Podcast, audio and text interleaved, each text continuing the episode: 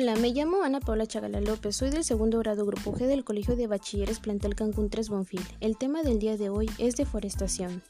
¿Qué es la deforestación? La deforestación es la destrucción de la superficie forestal. Habitualmente se debe a la acción humana, mediante la tala o la quema de árboles, con el objetivo de ganar insumos industriales, la industria maderera y papelera, entre otras, o bien superficie cultivable para las labores agropecuarias. La deforestación es un fenómeno único que puede clasificarse de acuerdo a sus causas en deforestación natural.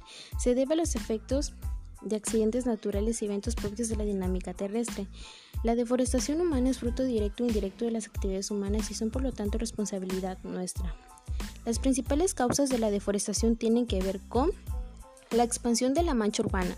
Las ciudades crecen a medida que su población aumenta y se requiere de nuevo espacio para construir viviendas y obras viales.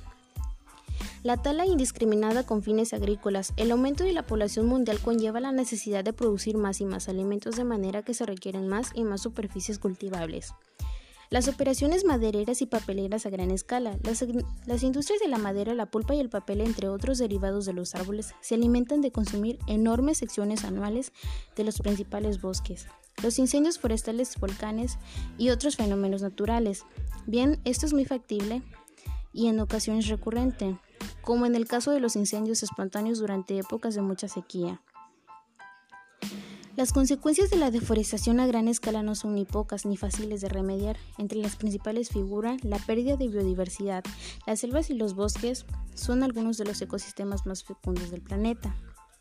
El aumento del carbón en la atmósfera. Los bosques cumplen con una función termorreguladora del planeta, ya que absorben a grandes cantidades de dióxido de carbono y lo reemplazan mediante la fotosíntesis por oxígeno respirable. La destrucción de los suelos, la radiación solar, el viento y la lluvia, todos factores erosivos, son atenuados en una importante medida por la presencia de los bosques que actúan como defensa del suelo.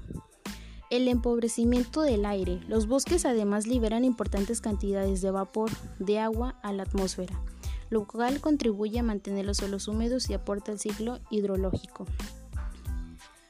La deforestación y la desertificación es uno de los fenómenos más terribles asociados a la deforestación a gran escala. Es la desertificación, o sea, la aparición de nuevos desiertos o expansión de los desiertos existentes. ¿Cómo evitar la deforestación? La lucha contra la deforestación no tiene una solución simple, idealmente tendría que ser producto del esfuerzo sostenido de los estados y las organizaciones no gubernamentales.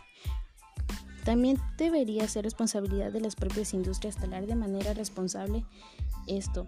Es a un ritmo que permitirá la reforestación y que satisfaga las necesidades estrictamente necesarias de la demanda. Esto es todo por el día de hoy. Muchas gracias.